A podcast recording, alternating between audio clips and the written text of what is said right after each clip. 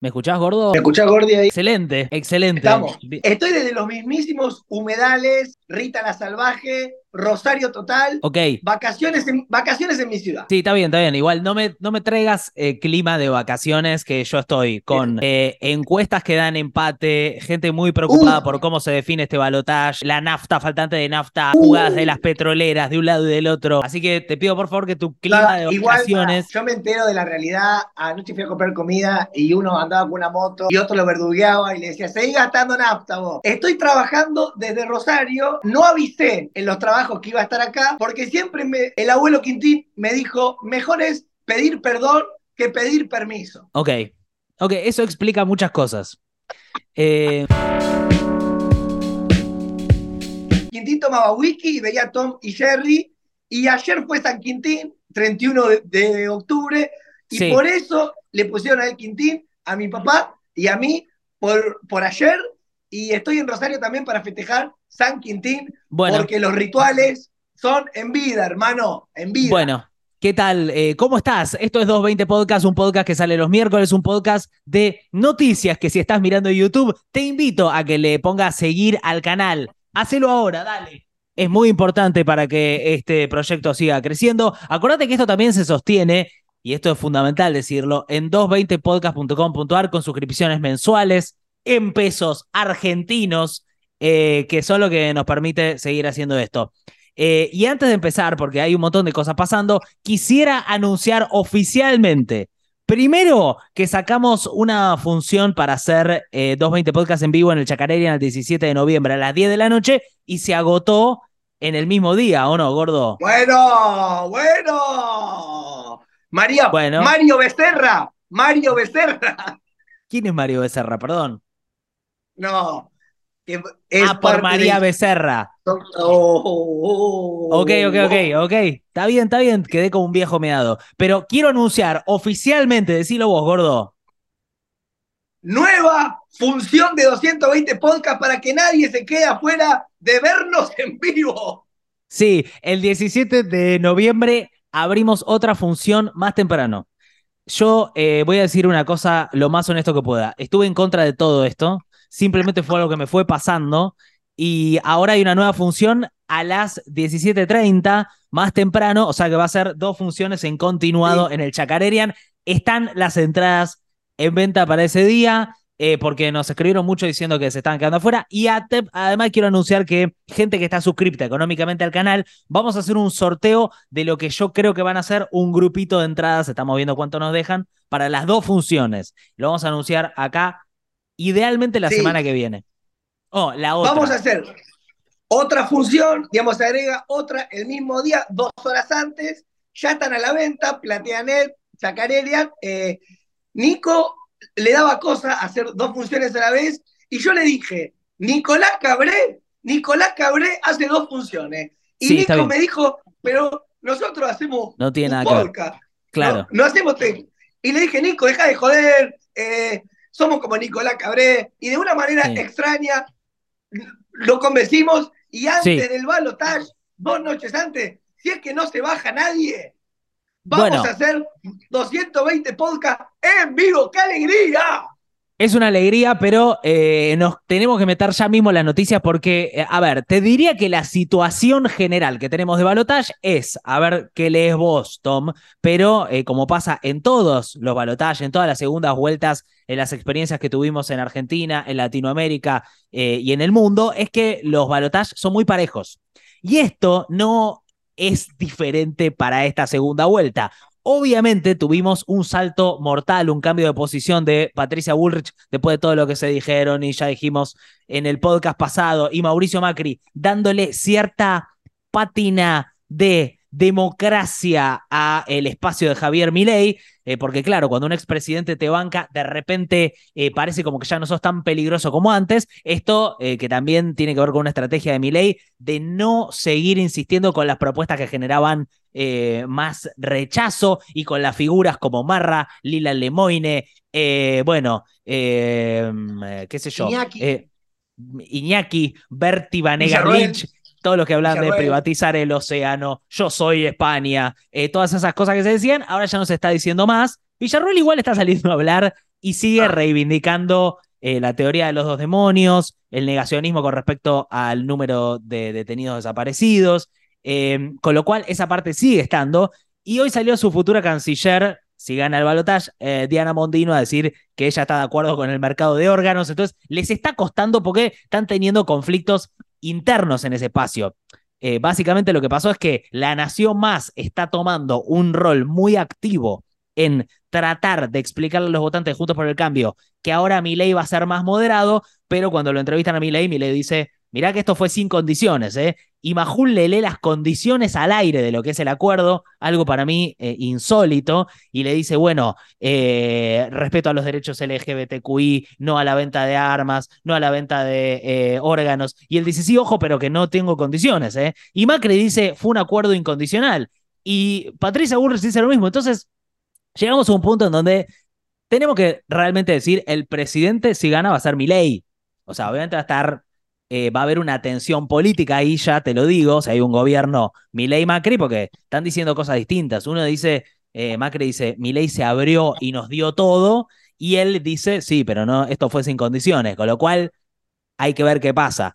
Ahora, del otro lado tenemos el problema de un desabastecimiento de nafta, que ahora profundizamos en eso, pero en principio hay encuestas que ya dan 44-44, 43-44, 44-43, o sea, muy parejo y para mí, gordo, y esto te lo pregunto a vos como un especialista en emociones, ¿qué es lo que sos? ¿O no? Gestión Sí, de la- los eh, sentimientos. Laburo con ellas.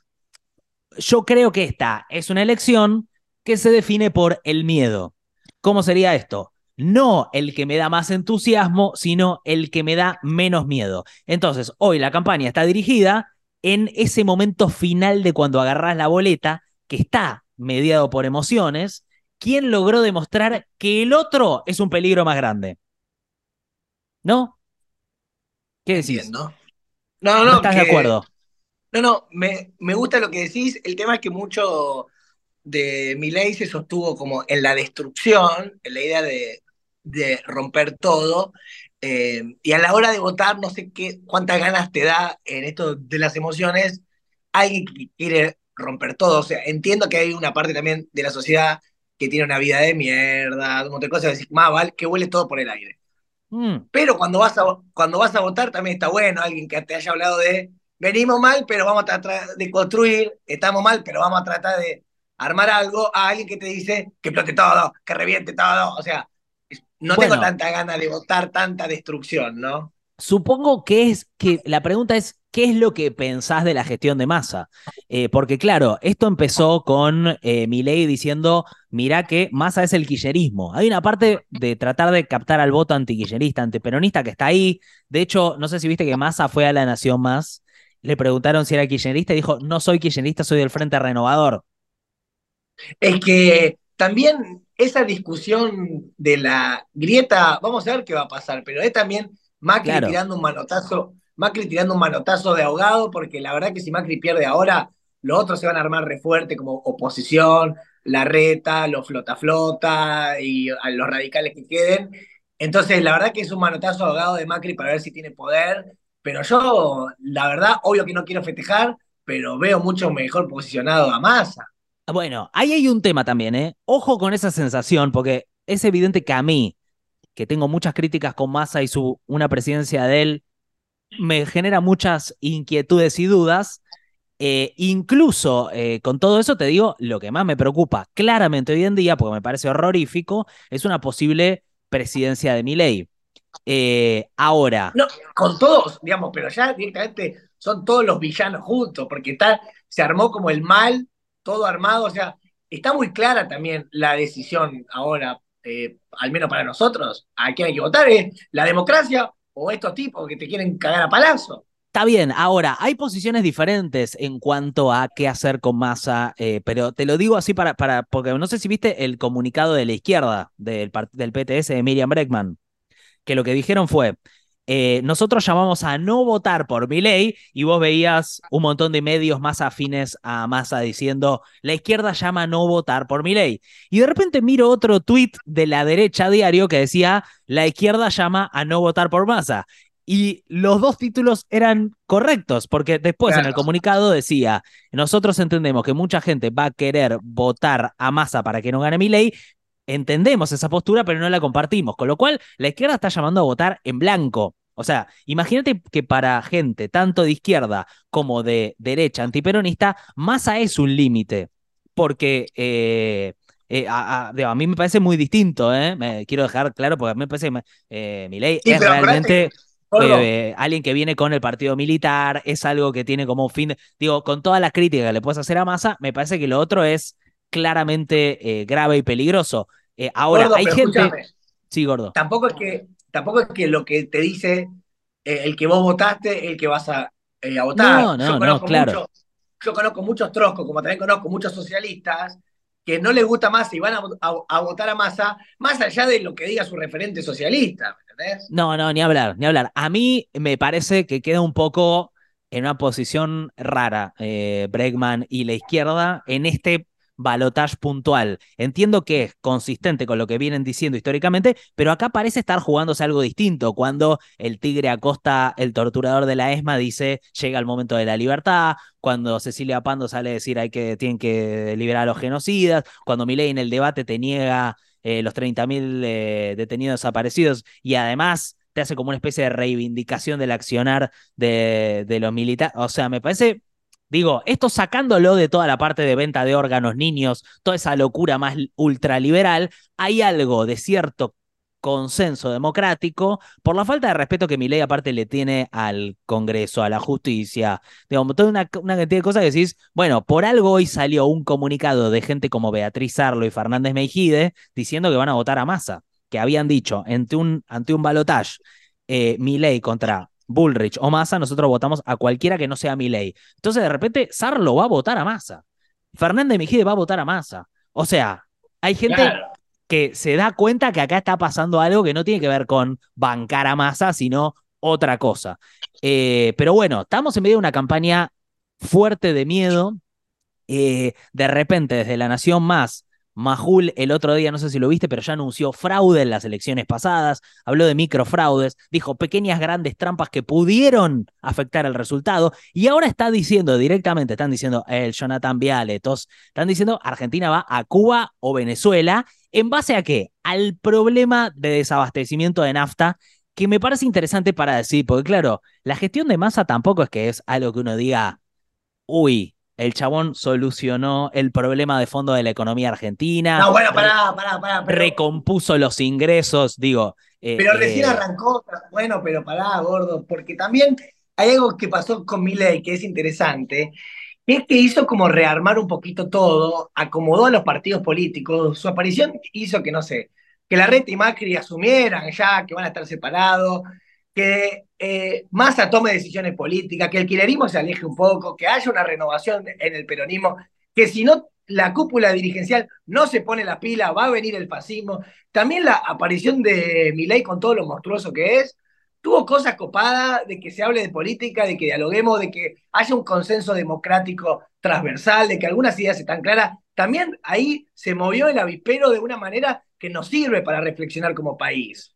Sí, Está bien, ahí hay algo que, mm, que seguramente eh, te pasa, que es que todo este ordenamiento, kirchnerismo, antikirchnerismo que hubo en los últimos años, parece estar llegando a un fin, pase lo que pase, ¿no? Si gana masa, eh, pareciera como que la hegemonía del peronismo no va a ser kirchnerista, y si gana Milei, la verdad, eh, parece como que va a haber una gran coalición eh, de, distintos sectores, incluyendo el quillerismo, peronismo tradicional, radicalismo, en contra de mi ley.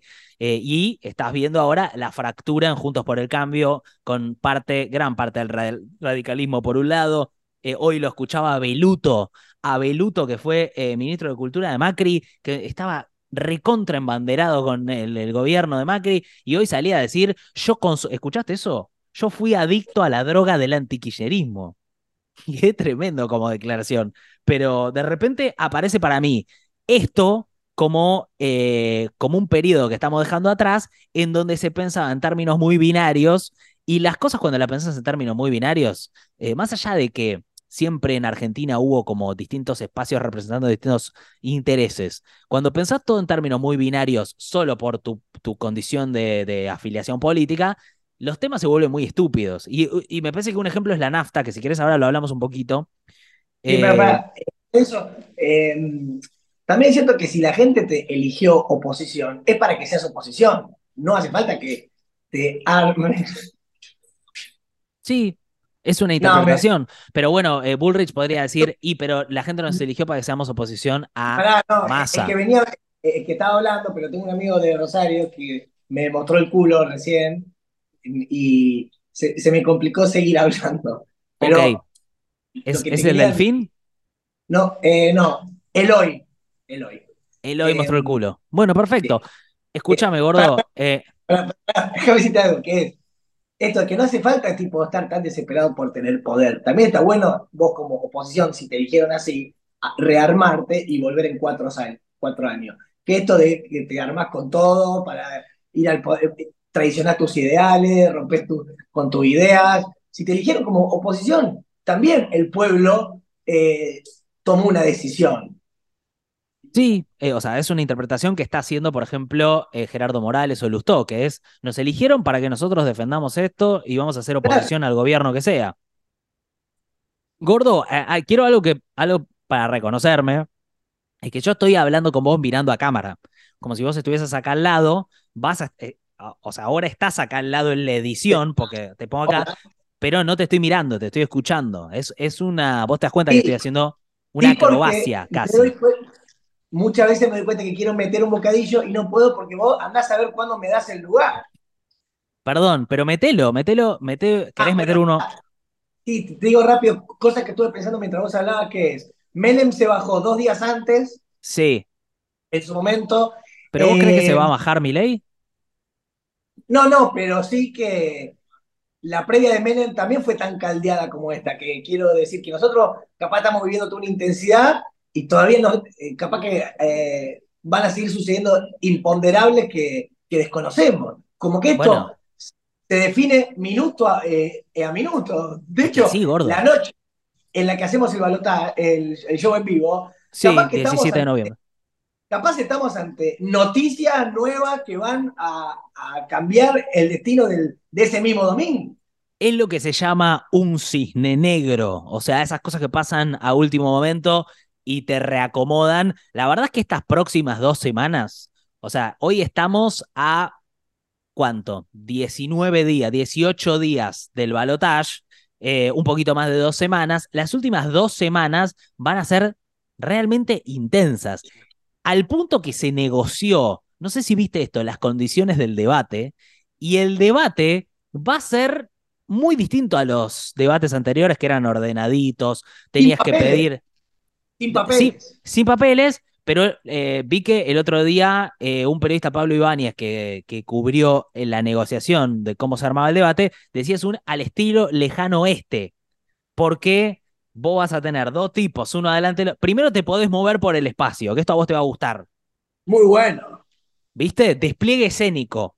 Y por otro lado, eh, o sea, puedes acercarte al otro tipo, no tanto, porque tenés como un área que puedes moverte a veces para que circulen las ideas e ir hablando, es lindo acompañarlo eh, mientras caminas. A ver, ¿me querés mostrar un poco tu espacio, gordo? ¿Puedes caminar un poco? ¿O no? ¿O estás clavado? ¿Estás anclado? No, no.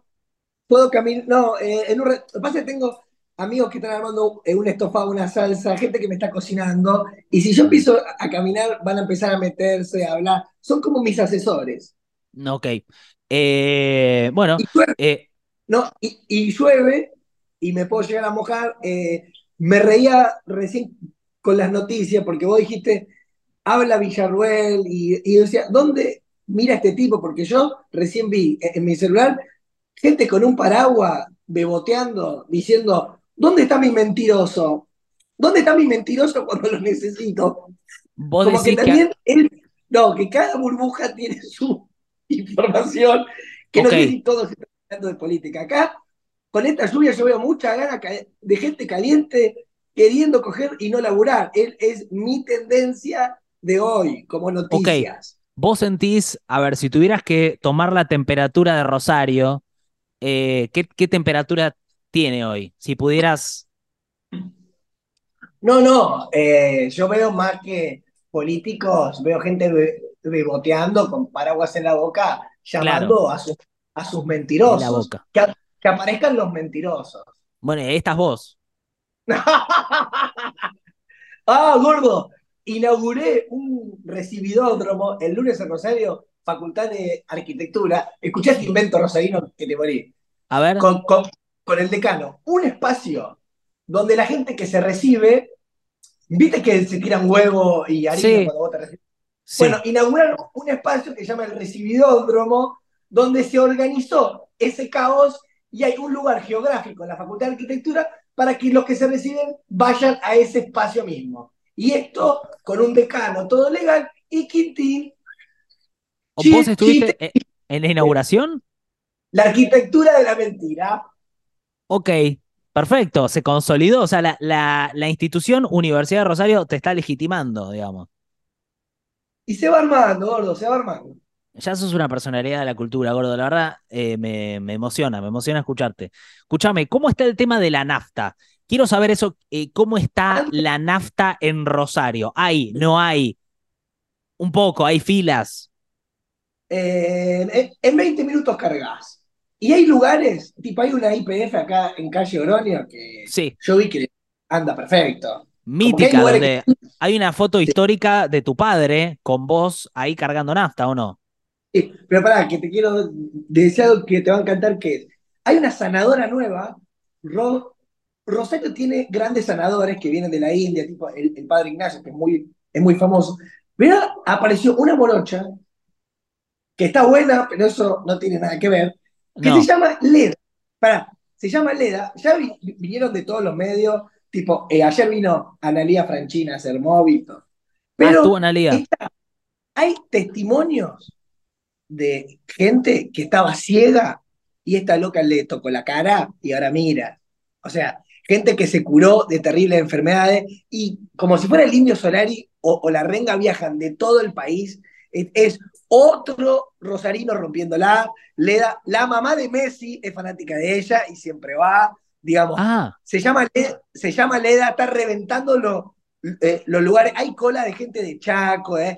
O sea, Rosario es tallada por esta persona que es una especie de indio Solari, pero que te cura de verdad. Y testimonio de un tipo que dice: Yo tenía cáncer, los médicos me dijeron que no, no, no. Esta loca me tocó, me tiró un par de palabras y me curó. O sea, hay muchos testimonios de, de- de personas. eh, y este fenómeno es nuestro. Messi, Nicky, Nicole, recibidódromo, Leda. me cuesta subirme, gordo. Me cuesta subirme a, a eso. Me- ¿cómo te pusiste vos a la altura? Pero no, me, me, me cuesta eh, como decir, bueno, si tenés cáncer, ya ahí se me pone más complicado. Yo diría, eh, no dejes la, o sea, anda con Leda, pero no dejes la quimio, porque, eh, o sea, es por ahí. Yo te parece. entiendo, pero estos rituales, estos dioses paganos, eh, son muy grosos, ¿eh? Hay No, algo bueno. acá. Ah, no, Algo sí, hay. claramente. Claramente algo hay, gordo. Bueno, me decías, nafta, en 20 minutos se carga. Hoy Sergio Massa eh, salió a dar una conferencia de prensa después de unos días de tensiones con las petroleras. Les puso un ultimátum. Les dijo, eh, si para el miércoles no está recompuesto el tema de la nafta, entonces no van a poder exportar un barco más. Eh, después cambió levemente el discurso porque hoy a la mañana sale a dar una conferencia de prensa y dice que va a congelar y congeló efectivamente los impuestos a los combustibles líquidos, con lo cual le dijo a las petroleras, che, no les voy a cobrar impuestos. Y esto se da en el marco de un momento de negociación por el precio de la nafta. ¿Cuál es el problema central? Es que si vos sos una petrolera, gordo, imagínate que vos manejás una petrolera. ¿Te lo puedes Sí. imaginar un toque? En, Neuquén, que, que si gana masa con vaca muerta, me dijeron que van a estar como el gigoló en Puerto Madero. all the night. Pero si vos manejases una petrolera, eh, ¿qué Sí. harías? ¿Venderías tu nafta a 300 pesos, una cosa así, el litro, en el mercado interno o lo venderías a 800, 900, 1000 pesos en el mercado eh, internacional? Consultaría a alguien que sabe y haría lo que me dice ese que sabe. Bueno, lo que están haciendo estas petroleras, que son cuatro o cinco petroleras, eh, es obviamente priorizar el, eh, la exportación, ¿no? Eh, Massa allá Por los dólares.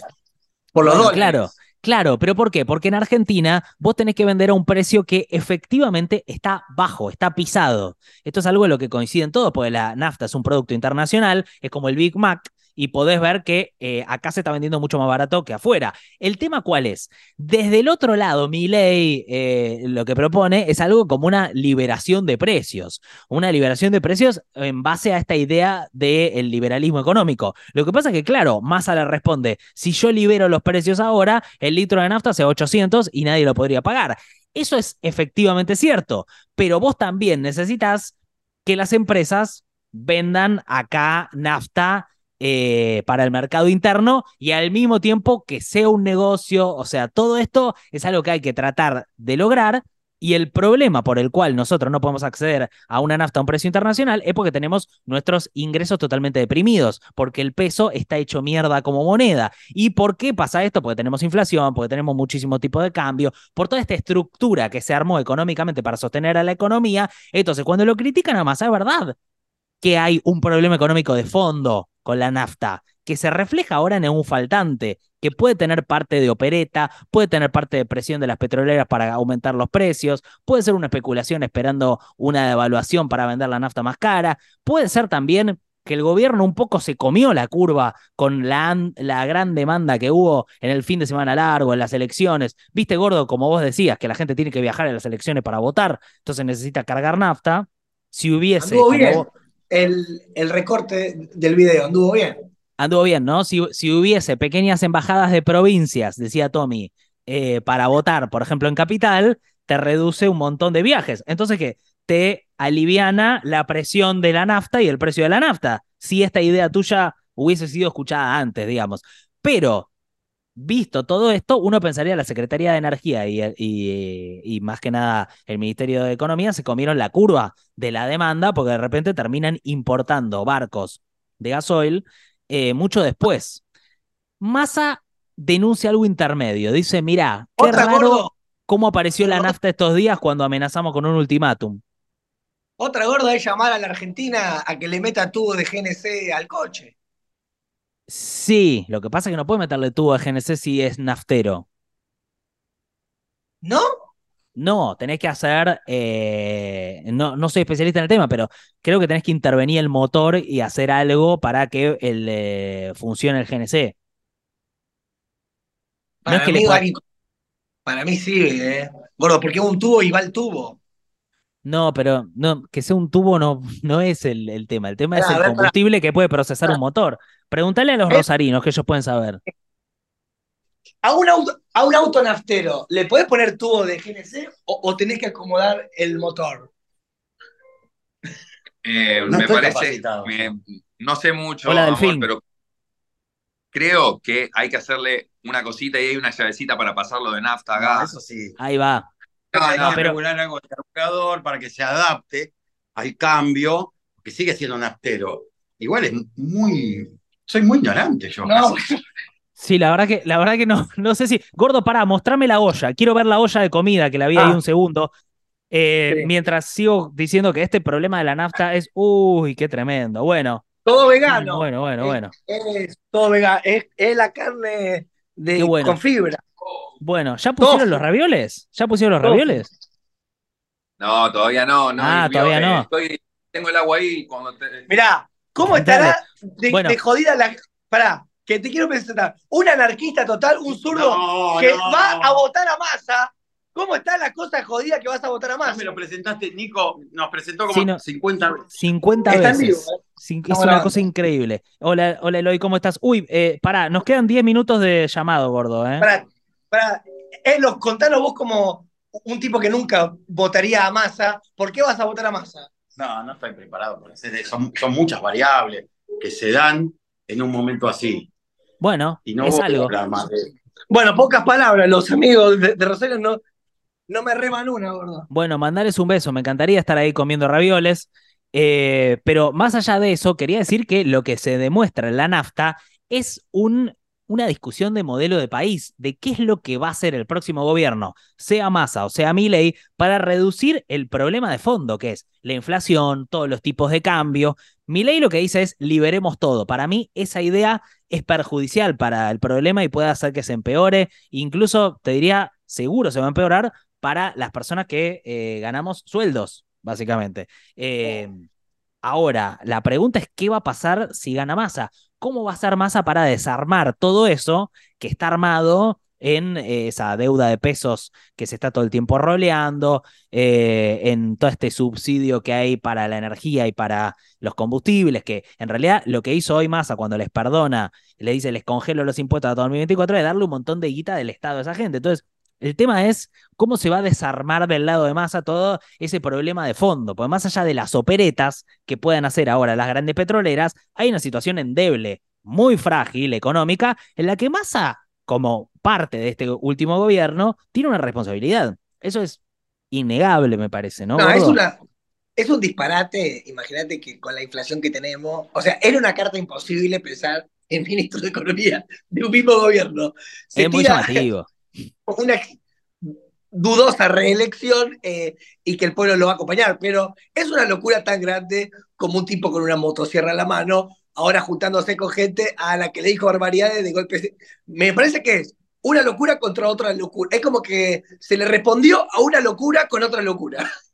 Es algo tremendo. Eh, pero bueno, en eso estamos. La decisión es entre dos candidatos. Eh, llegamos a ese punto y nos acercamos al momento culmine, con un montón de alineamientos, ¿no? Porque, como te decía Beluto, también salió Cobos, por ejemplo, a decir, eh, Massa no es kirchnerista como apoyándolo a Massa. Pero por otro lado, eh, aparece gente como Ritondo, como eh, Naidenov, como, eh, a ver, toda una serie de Cornejo, más para el lado de Milei. Entonces está, me parece la sociedad bastante dividida. En todo esto, mientras tanto, algo que quería decir, si me das un segundo, gordo.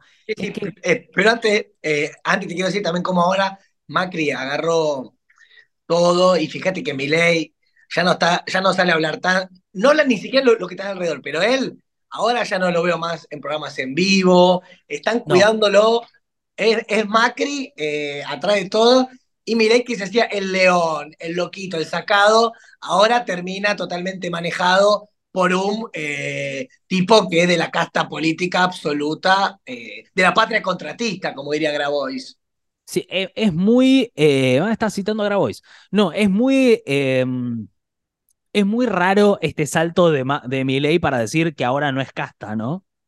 Más, más, que nada, Patricia Bullrich diciendo, eh, nada, una persona que estuvo en tantos lugares, está en la política hace tantos años, Macri lo mismo, decir ahora el discurso anticasta es, le queda cada vez más incómodo y yo veo que sus seguidores están un poco, eh, nada, eh, te cuesta ubicarse con esto, ¿no? Los propios, imagínate un votante de ley. Además de que para mí deben estar re decepcionados.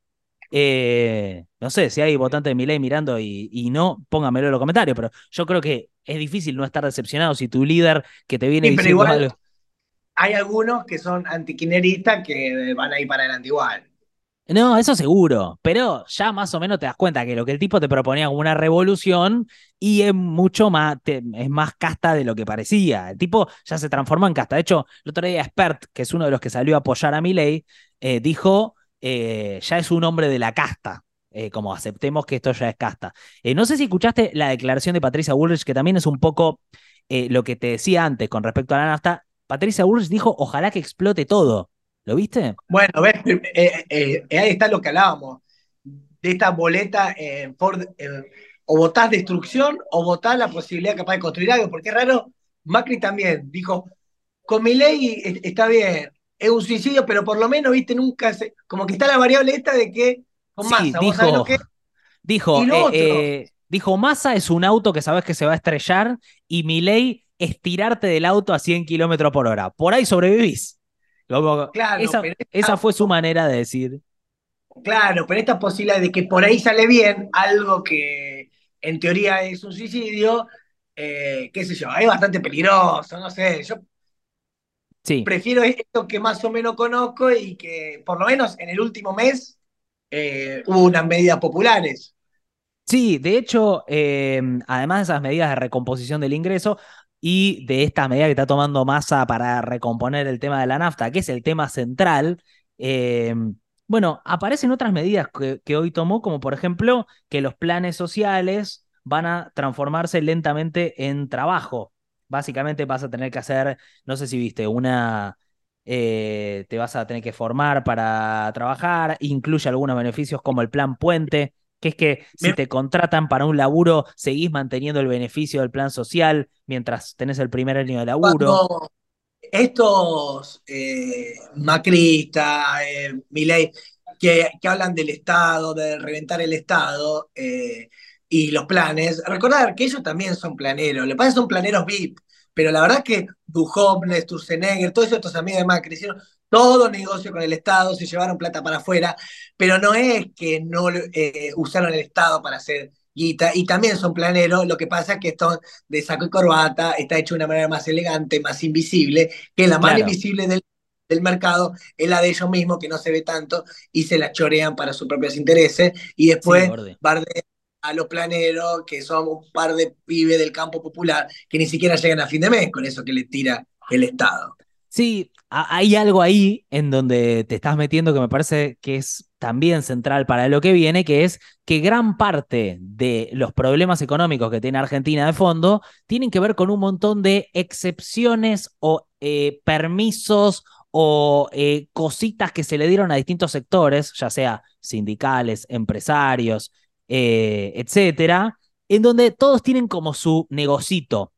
Eh, todo tiene su negocito. El otro día Massa hablaba de las exenciones impositivas que hay para las grandes empresas en el, en el presupuesto, ¿no? Eh, cuando se habla de recorte al presupuesto de un, del sector de Milei, no hablan de recortar esas exenciones, pero están. El tema es que es esto, vos le fuiste dando pequeñas ventajitas, eh, que es el nombre que le puso Macri a Massa justamente, pero le fuiste dando desde el Estado distintas ventajitas a distintos sectores y eso generó una, una estructura donde todos tienen más o menos algo que es una excepción a la regla, y ese es un camino que hay que desandar, y a mí me parece que Massa todavía no explicó claramente cómo va a ser su plan para volver a una senda en donde eh, la inflación esté estabilizada, en donde haya mm, un tipo de cambio, en donde los sueldos vayan a la, a la suba y no a la baja. La verdad que falta para mí esa idea de plan de estabilización que va a ser Massa. El de Milei lo sabemos, la motosierra, la- el intento de destrucción del Banco Central, la dolarización y todo eso, ¿no?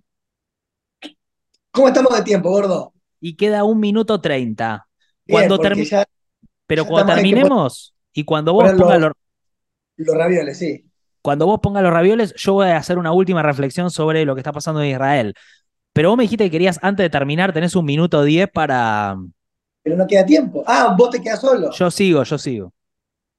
Ah, no, quería decir que bueno, que hacemos el Chacareria, que los esperamos en las dos fechas, que estamos muy contentos, y que es un podcast que siempre de- decíamos que era un mensaje de una botella eh, arrojada al mar, Eso decíamos. eh, pero la verdad, hay algo que se vio, pero nunca capaz se dijo explícitamente, que es que a veces el mar eh, son nuestros ojos celestes.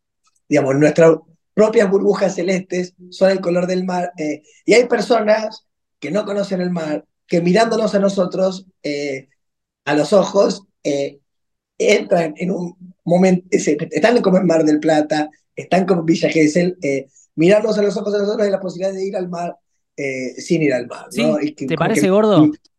y, y cuando lagrimeamos un poco, eh, las lágrimas son saladas, que, oh casualidad, es el gusto también del mar. Bueno, Gordi, se está por cortar. No sabía que, que querías terminar hablando de las perlas. Eh, Yo tampoco. Me encontré con eso. Te encontraste con eso. Te mando un beso y mucha suerte con. Siento que estoy despidiendo como un móvil, pero bueno, eh, es el tiempo que tenemos. Ahí está. Eh, claramente, claramente se cortó. Pero Tomás Quintín Palma, en vivo, desde Rosario, que ahora está comiendo ravioles. No te voy a sacar mucho más tiempo. Eh, lo que. mm, Quería hacer una pequeña reflexión con respecto a lo que está pasando en la franja de Gaza. porque básicamente hablé de esto en el podcast y yo en este podcast me siento en, eh, en mi casa, digamos, y sé que la gente que lo mira sabe que le estamos hablando desde un lugar de honestidad. Em, lo que está pasando en la franja de Gaza es una crisis humanitaria gravísima. eh, UNICEF ya denunció la muerte de más de 3.500 chicos.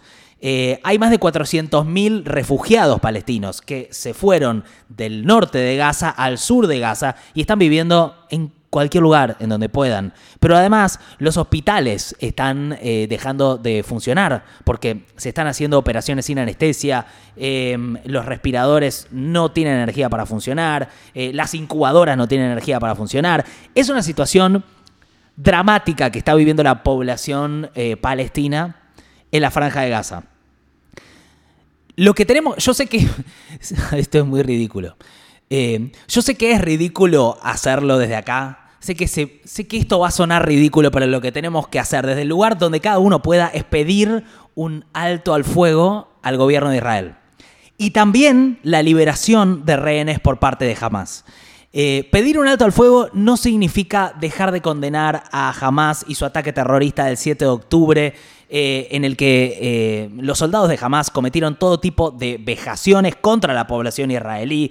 se llevaron 220 rehenes, chicos, adultos mayores, asesinaron 1.400 personas de las peores maneras. O sea, de ninguna manera significa dejar de condenar eso, pero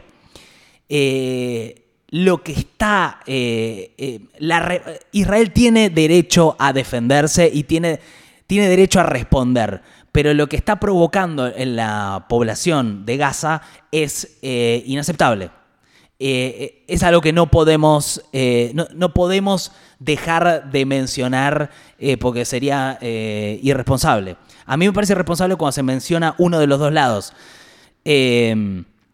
Pero Israel tiene una responsabilidad concreta sobre la población de Gaza porque si bien se retiró de Gaza en 2005, desde 2007 que gobierna Hamas, Israel ejerce un bloqueo por tierra, por aire y por mar. O sea que los palestinos no pueden irse sin el permiso de Israel o de Egipto, que igual tiene la frontera cerrada.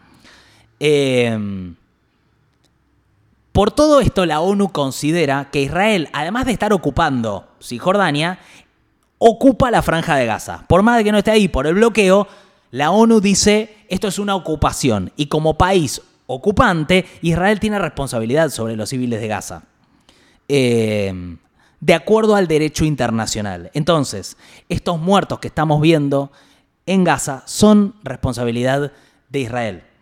Eh, además, cuando Israel eh, hace cortes de luz, de agua, de comunicaciones, eh, de alimentos, es una forma de castigo colectivo, porque claro, vos querés responderle a jamás, pero generas un castigo contra toda la población civil. El término es castigo colectivo, que básicamente se considera como eh, un crimen de guerra. ¿Mm? Eh, todas estas cosas que tengo en la cabeza y quería decir antes de que termine. esto realmente no significa eh, esto no significa ser antisemita, pedir un cese al fuego. Eh, Netanyahu dice que eh, quienes pedimos un cese al fuego somos antisemitas. Es mentira. Netanyahu dice que quienes pedimos un cese al fuego estamos queriendo beneficiar a Hamas. Eso es mentira. un cese al fuego es necesario porque hay más de 2 millones de palestinos y los 220 rehenes israelíes que tienen un riesgo de muerte inminente. Así que es urgente pedir un alto al fuego y la liberación de los rehenes, y si no, la comunidad internacional está fallando. Eh, eso. Porque acá, la verdad que eh, si, si te pasa que hay víctimas civiles que te afectan de un lado y no del otro, es que eh, algo está fallando. Y la propaganda te está afectando. me parece que, bueno, eso es todo lo que quería decir. Eh, qué tema que me, pone mal. Es un tema que me, que me interpela como judío y que me hace pelearme con, todos los judíos de Argentina, eh, con los que hablo o con la gran mayoría, pero me parece fundamental. Yo creo que para terminar con el antisemitismo no puede haber eh, un, menosprecio de vidas civiles de palestinos. Me parece que no, no y un no reconocimiento de la historia de opresión y de ocupación sobre eh, los palestinos de Gaza y de Cisjordania. Eso es lo que creo. Bueno, pude hablar un montón. Eh, y si me, pongo muy solemne, pero disculpas. Gracias por estar ahí. El miércoles que viene volvemos a hacer el podcast desde acá. Sé que cuando Tommy está afuera es un bardo. Yo tengo un bardo para el audio, el video. Estoy mirando a cámara, él está saliendo acá. Espero que más o menos eh, nada, haya estado bien. Gracias, en serio, y hasta el miércoles que viene. Chao.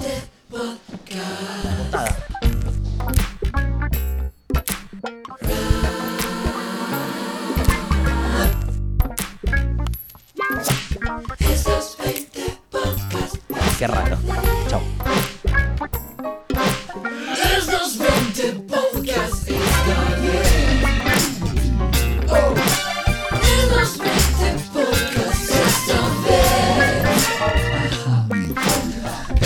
Podcast, Podcast, Podcast.